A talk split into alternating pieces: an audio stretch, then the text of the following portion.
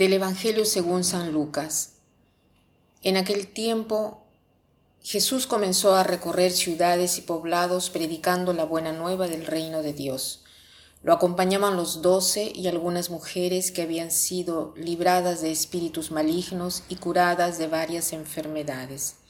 Entre ellas iban María, llamada Magdalena, de la que habían salido siete demonios, Juana, mujer de Cusa, el administrador de Herodes, Susana y otras muchas que los ayudaban con sus propios bienes. Hoy el Evangelio de Lucas nos presenta una situación verdaderamente inaudita. Jesús que viene seguido de los doce, pero también de mujeres.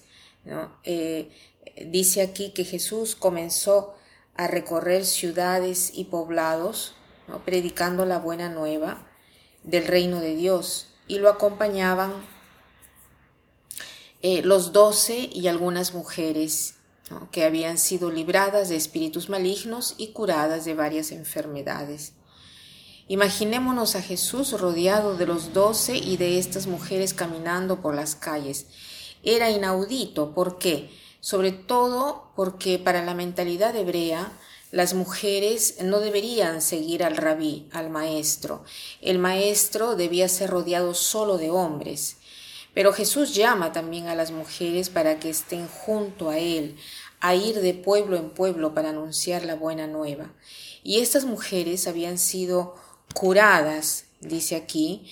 Eh, ¿Qué quiere decir esto? Que Jesús no mira nuestras enfermedades para despreciarlas. Si mira nuestras enfermedades es para sanarlas y no, y nos llama eh, así como somos, ¿no? defectuosos, tales y cuales somos. Hoy quisiera invitar a las mujeres a pensar en su dignidad. La palabra domina quiere decir dueña, señora. La mujer debe ser dueña de sí misma, de sus instintos, de sus reacciones. Preguntémonos nosotras, yo como mujer, ¿soy libre de prejuicios, de la esclavitud, de las dependencias, de mi obrar? ¿O en cambio me hago condicionar de mi parte instintiva, de mis pasiones? No logro dominarlas, no logro ser dueña.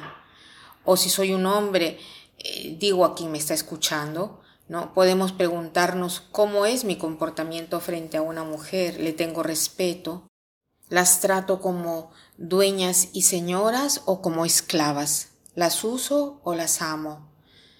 Se debe amar a la mujer, no abusar de ellas. Entonces, hoy quisiera invitarlos a esto. En primer lugar, a agradecer al Señor por la presencia de las mujeres en nuestra vida, mujeres que seguramente han dado algo a nuestra vida, sea a los hombres, ya sea a las mujeres. Cada persona hace la diferencia. Seguramente un mundo de hombres y mujeres tiene una riqueza increíble porque se complementan. Verdaderamente el mundo es bello porque existen hombres y mujeres. No es solo de hombres, ni tampoco es solo de mujeres. Esto nos dice también la belleza de Dios, porque Dios es familia, Dios es Trinidad. Y esto se ve en la humanidad, porque la humanidad ha sido hecha a imagen y semejanza de Dios. Entonces, los hombres se pregunten, ¿cómo es mi comportamiento hacia las mujeres? ¿no? Y si somos mujeres, preguntémonos si somos dueñas y señoras de nuestra vida. Y para terminar, quiero citar una frase que dice así, si educas a un hombre, educas a un hombre. Si educas a una mujer, educas una generación. Que pasen un buen día.